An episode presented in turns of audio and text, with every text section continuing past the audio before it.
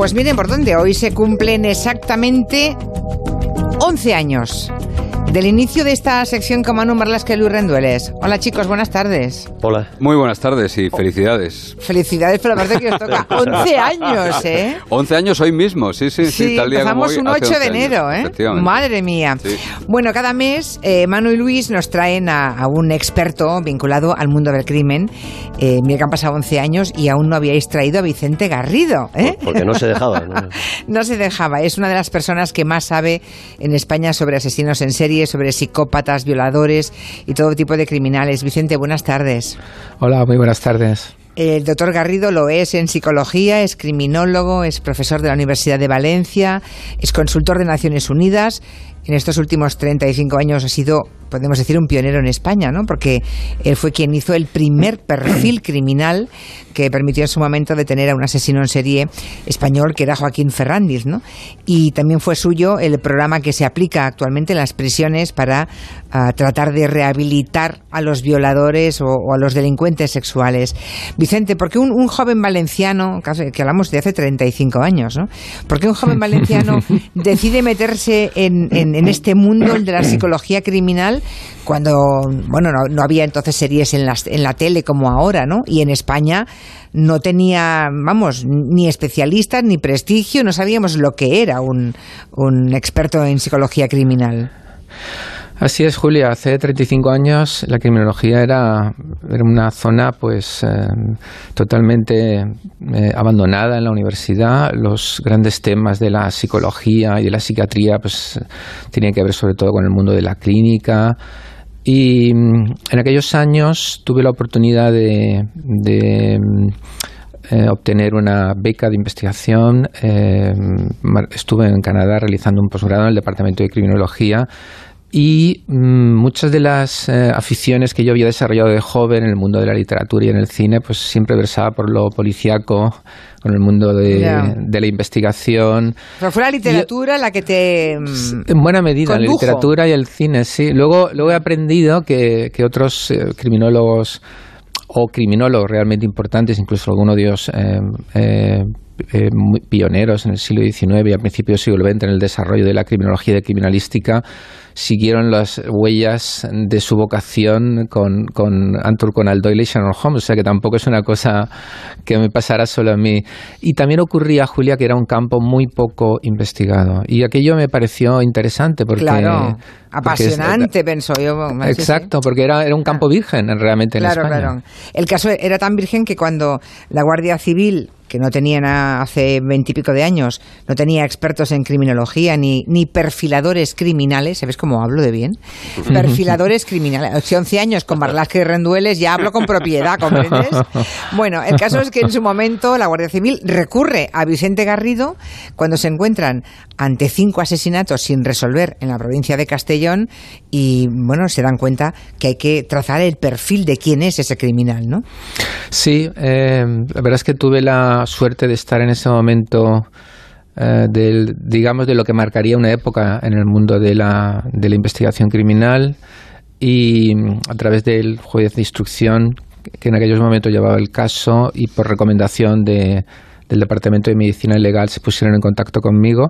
Era un caso complicado. Eh, Ferrandiz eh, es quizá de todos los asesinos en serie que hemos tenido en España, el, más, el que más se parece al estereotipo de las películas americanas, ¿verdad? Un chico bien parecido, que no tenía eh, en su círculo de relaciones eh, ningún tipo de alarma que pudiera indicar que se trata de un asesino, con un buen nivel de inteligencia, que tenía relaciones con mujeres de manera habitual y que estaba realmente eh, en una situación privilegiada para poder cometer los crímenes porque la Guardia Civil en aquellos en aquellos momentos había puesto su interés en, en, una persona que se le vinculaba con algunas de las mujeres asesinadas, en concreto con las que habían sido eh, eh, asesinadas en Bora de Río y que ejercían la prostitución.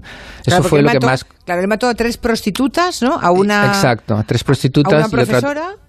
A una profesora y luego otra joven, no recuerdo ahora el trabajo que tenía, pero vamos. empleada eh, de una fábrica de medias, Amelia. Amelia, Amelia, Es- Sonia, sí. Natalia, Francisca y Mercedes, por personalizar Correcto, un poco. sí. Yo creo que eso, yo creo que eso fue lo que más mm, digamos, eh, despistó a la Guardia Civil, ¿no? Que hubiera, por así decirlo, mm, dos tipos de victimología muy diferentes, porque claro, las tres chicas que ejercían la prostitución en un principio parecían muy alejadas del mundo eh, vamos a llamarle más convencional y más integrado que donde vivían Sonia y, Amelia, ¿verdad? Pero claro, ahí el común denominador estaba es que eh, era que para Ferrandis todas estas mujeres eh, tenían un común denominador y es que él, digamos, consideraba a todas ellas, por así decirlo, prostitutas. ¿no? Él había proyectado un odio con aquellas mujeres que en teoría, según lo, según lo veía él, se exhibían o se presentaban o se ofrecían a los hombres. Luego el común denominador para Ferrandiz en su mente era el mismo. En su mente mm, perturbada, claro. Sigue en la su cárcel. Mente de psicópata. De sí, psicópata, sí, sí. sigue en la cárcel, ¿no? Sí, le quedan pocos años, años. 20 años lleva. Le quedan Ay, pocos Dios años, mío. creo. Va a salir, por tanto, años. va a salir en un par de años. Ya. Probablemente sí. Si no, no tengo hechas las cuentas de manera exacta, pero yo creo que le quedan un par de años. Dos, tres años yo creo, sí. sí, Sí, sí. no, no ha tenido ni un solo permiso durante todo este tiempo, ha estado encerrado sin, sin beneficiarse de ningún permiso. ¿Y cómo pero, sale alguien eh, Pero así? es inexorable que tiene que salir, evidentemente. Ya, ya, ya, ya, ya, claro. Porque no existía la prisión permanente revisable, ¿no? Mm. ¿Y en qué condiciones va a salir? Bueno, ya, yo os imagino que Vicente Garrido no se habrá ocupado de, de ese criminal en estos últimos 20 años, ¿o sí? No, no. No. eh, de modo que no puedo preguntarte cómo está. o quién. No, no. Ya, ya, ya. no obstante, no obstante, eh, claro, esto simplemente es una opinión, ¿eh? no tengo ningún dato al respecto. Fernández es un hombre eh, inteligente y es evidente que, a diferencia de otros eh, asesinos que han salido y han reincidido y que seguro que Manolo y Luis pues han, lo han comentado en, en su programa en varias ocasiones algunos de estos ejemplos, él es un hombre que tiene eh, una capacidad de autocontrol importante. Por supuesto, en el, en el ámbito eh, del asesinato, cuando él actuaba, no lo tenía. Pero sí en otros ámbitos de su vida. De hecho, esa es la razón por la que la Guardia Civil tuvo tantas dificultades, ¿verdad? Porque él, después de matar a, a Sonia y a las tres eh, prostitutas, estuvo prácticamente un año sin matar antes de matar, antes de su última víctima, Y- recuerda que no mató cuando sabía que había alguien en prisión por sus crímenes, cuando Exacto. el camionero Claudio Alba estaba en prisión por sus crímenes. Exacto, muy bien, sí, Manolo. Entonces yo creo que él tiene muy claro que cuando salga va a ser una de las personas más vigiladas y más O sea, no solamente no le importaba, no, no solamente mataba a personas, a cinco mujeres en este caso, bueno, Mm. cuatro, sino que no mató a ninguna para que el, el inocente que estaba en la cárcel mm, siguiera cargando con sus culpas.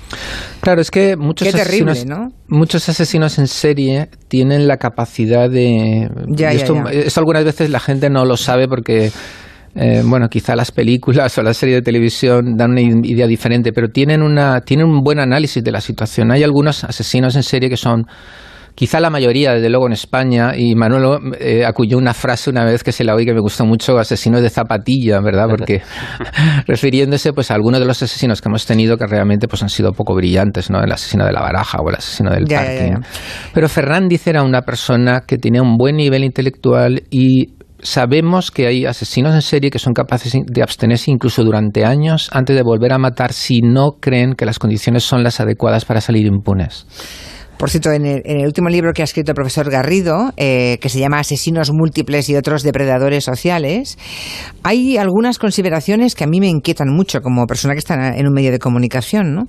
Cuando dices que hablar mucho de este tipo de asesinos en serie, igual contribuimos a que aparezcan otros. Lo cual a mí, la verdad, es que mm, me perturba enormemente como profesional del medio. Porque Bueno, dices, es- dices que aprenden, que- sí. que, ellos aprenden de la tele, que aprenden del cine, que aprenden Así en es. todos lados. Pero entonces, ¿qué hacemos? Sí. ¿No hablar? ¿Cómo, ¿Cómo lo hacemos entonces? Es una, es una, es una situación donde, donde no hay una salida buena para esto, ¿verdad? Ya, ya, ya. Eh, Algunos periodistas dicen no hay una manera buena de dar esta noticia, ¿no? Pues eh, yo creo que hay puntos donde, donde es, es difícil encontrar una salida. Por una parte, los medios de comunicación han de plasmar la realidad y el crimen fascina desde siempre. Es decir, no se puede hurtar el mundo del crimen a los, a, a los medios ni los medios a la sociedad, porque eso es, eso es como quitar la circulación de la sangre, ¿verdad?, a, a alguien, Claro. porque esto marca lo- los ritmos y el pulso de, de- de la propia salud de la sociedad. Pero no es menos cierto que, como cualquier otra persona, los asesinos se ven influidos por las historias y por los relatos. Y hay, hay múltiples ejemplos de cómo pues hay, asesinos que han copiado modelos que han visto en la realidad, pero también en la televisión. Y ocurre, y ocurre lo contrario. Luego también hay escritores y hay, y em, artistas, digamos, que copian modelos de la realidad y entonces forman una especie de bucle que se van alimentando. No creo que sea posible sencillamente cerrar los ojos a, a aquellas personas que puedan encontrar inspiración en la literatura, en el arte o en la propia realidad de los asesinatos. Eso es imposible. Por cierto, eh, pensando, seguramente a Manu y a, y a, Luis también le habrá pasado lo mismo cuando he leído que han detenido a estos este grupo de, de presuntos criminales, eh, violadores en Callosa. Se autodenominaban uh -huh. también la manada de Callosa. Claro, uh -huh. lo primero que pensé es que mmm, la historia de la manada que actuó en, mmm, en Pamplona que nos parece repugnante a casi todos, hay a determinados uh -huh. individuos a los que le parece un modelo a imitar y a seguir, como estos Así individuos, que, que, además, por lo que he leído, por lo que sé, y les le pregunto también a Manu y a, y a Luis si tienen alguna novedad, por lo visto, eh, de entrada le denuncia a la hermana de uno de los cuatro, sí. Que, sí. que, es la que Le se encuentra, ¿no? Le sorprende cometiendo el delito contra una pobre chica de 19 años, ¿verdad? Una joven en la que tienen rodeada entre cuatro, uno de ellos su hermano. Pero parece que en el teléfono de uno de esos individuos tenían también grabados quizá algún otro episodio delictivo también de violación, ¿no? Hay cinco minutos y 33 segundos de esa violación en cuestión por la que están en, en, prisión los cuatro y lo que está haciendo ahora mismo la Guardia Civil de Alicante es precisamente cotejar la, el resto de imágenes que hay y ya, por ejemplo, tienen noticia de una agresión, un intento de agresión sexual de uno de ellos en el pasado mes de octubre y está investigando otros dos, probablemente que sea producto del, del visionado y de la revisión de ese, de ese teléfono móvil. La gente, la gente de la manada los de los, los de Pamplona, los de los, los originales, de digamos. Sí, los originales. Los sí. originales reciben cartas, de, han recibido cartas de amor, ¿eh? no muchas, pero hay cartas de amor incluso de chicas. Quiero ya, decir pues que ese fenómeno se va generando también con el asesino de Marta del Castillo, con hmm. en Estados Unidos en el corredor de la muerte, en, en fin. Hay sí, un es, efecto es, muy perverso. Si me, lo, si me, lo, permites, Luis, Julia, yo creo que el, el, para entender esto, porque claro, lo, uno puede decir, bueno, esta gente está pirada y los pirados miran a los pirados para inspirarse, pero más allá de esto, creo que eh, tiene que entenderse que para algunas personas lo que es el acto eh, desde el punto de vista estético, es decir, de lo que proporciona en términos de sensación, en términos de um, vida emocional de un acto de violencia puede ser muy poderoso y puede ser muy atractivo. Es decir, el crimen puede ser muy seductor.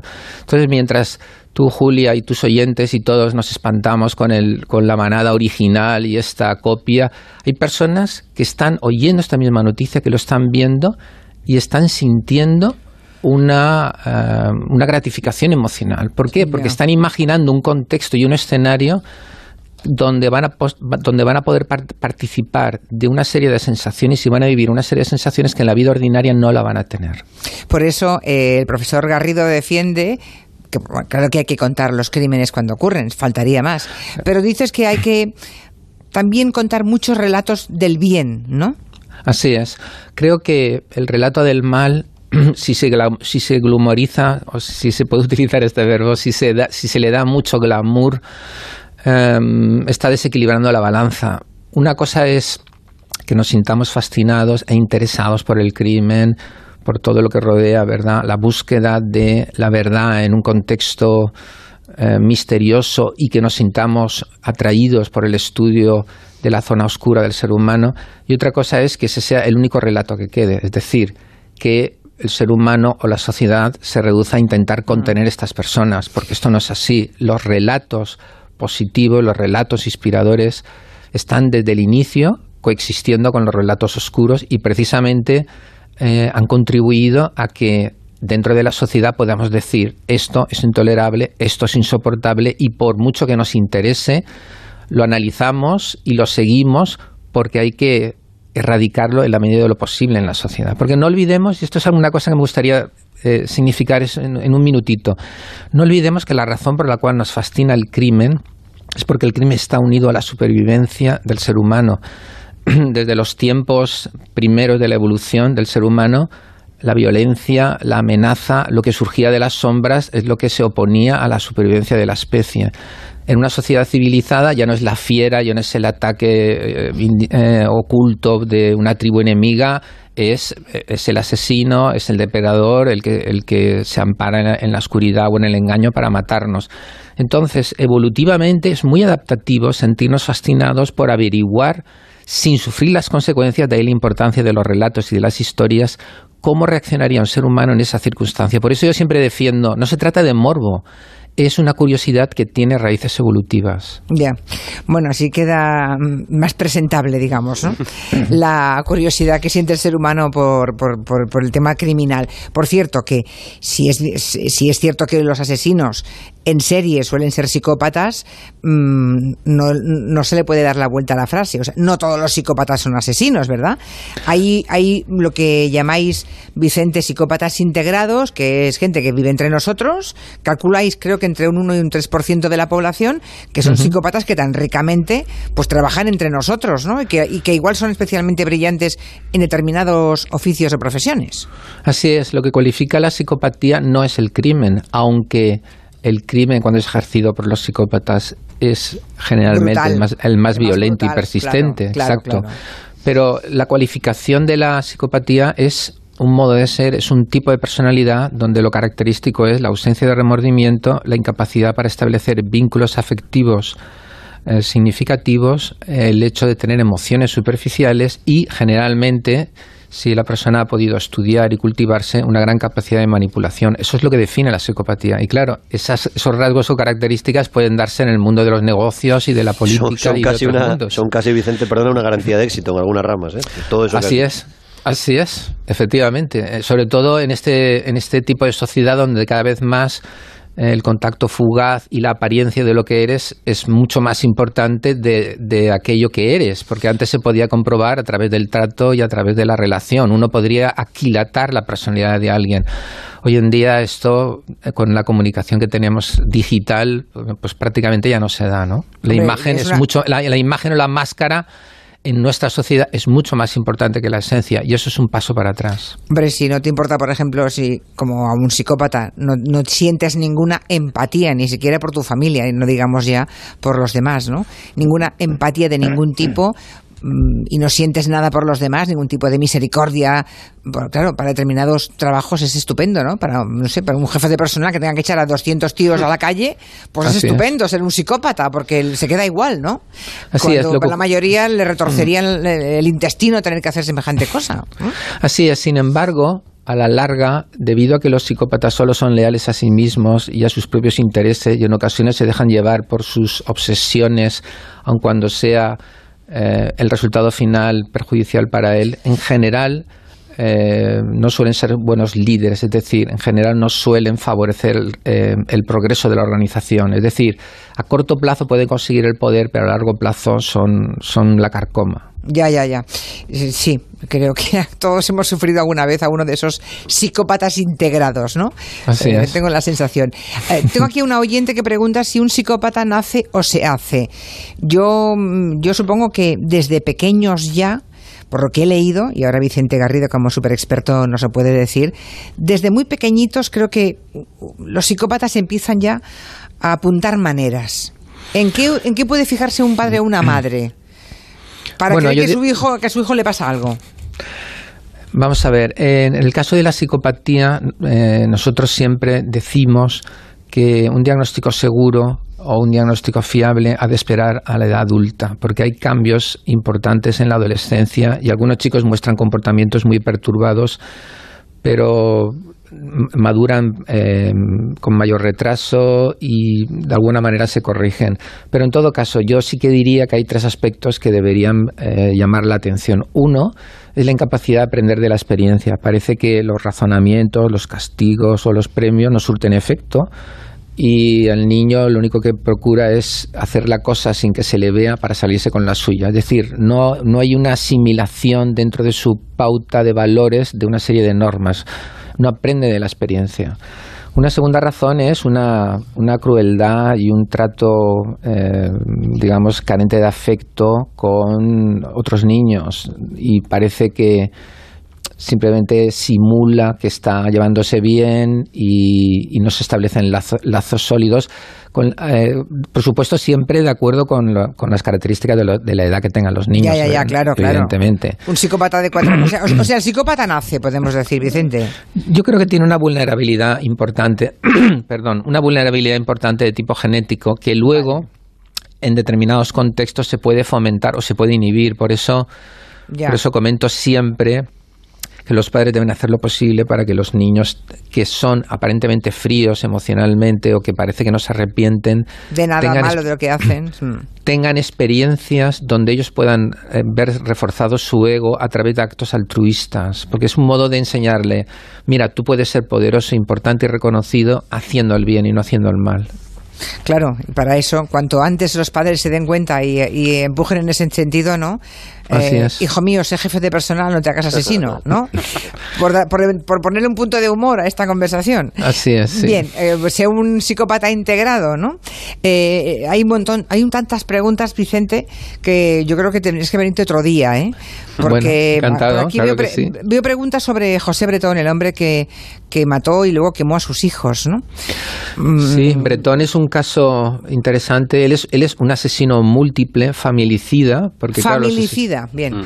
Claro, porque él mató a sus hijos. Eh, nosotros consideramos en España asesino múltiple el que tiene dos o más víctimas en una sola acción o secuencia. En otros países donde hay felizmente para nosotros más homicidios se cuenta a partir de tres o cuatro. Yo creo que en España a partir de dos estadísticamente es un número relevante. Eh, eso fue un caso único eh, porque creo que ha sido el primero y el único hasta ahora que utilizó una estrategia de engaño para em, ocultar su doble crimen, ¿verdad? como todo el mundo sabe, por supuesto, él fingió que sus hijos habían sido secuestrados, etcétera, etcétera. Y yo creo que revela muy bien em, en qué medida eh, los asesinos múltiples eh, obtienen satisfacción emocional y paradójicamente equilibrio emocional creando el caos y la destrucción, que es una es una cosa que siempre sorprende. O sea, Bretón no está arrepentido de haber matado a sus dos niños pequeños. No, no, porque piensa que cuando eh, bueno su mujer decide abandonarlo, él, no era un tipo brillante en ningún sentido, no iba destacado en nada, entonces él se queda vacío. aquello que tenía, que de alguna manera le daba cierto lustre, que su mujer y su familia, ya no los tiene. Entonces su mundo se viene abajo.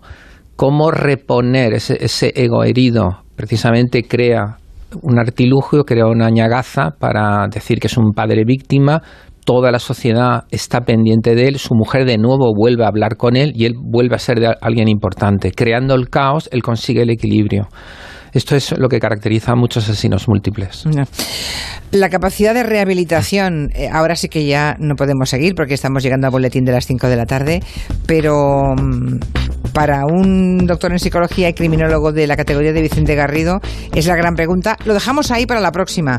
Lo digo bueno. sobre todo porque así ya te citamos ahora. sí, oblígale, ahora, oblígale ahora mejor. Ya te obligo, que se comprometa ¿eh? ahora. Profesor Garrido. Me comprometo. Vale, pues en, un mes, en un mes, porque tengo tantas preguntas de los oyentes pendientes que es una pena que las dejemos en, en el aire, ¿verdad? Bueno, pues en unas semanitas, a la que sea posible por agenda, te esperamos otra vez aquí, Vicente. Muy bien, un placer, claro que sí. Gracias, Vicente. Bueno, gracias. Un placer, saludar a Luis, a Manolo y a ti, Julia, por supuesto. Muchísimas gracias. Bueno, Manu y Luis, por ser el día que celebramos 11 años, casi no habéis hablado, ¿eh? mayor, que porque estamos mejor, mayores. Mejor, bueno, que estoy un poco locuadio hoy. Bueno, vale. Hasta la semana que viene. Adiós. Las 5 4 en Canarias.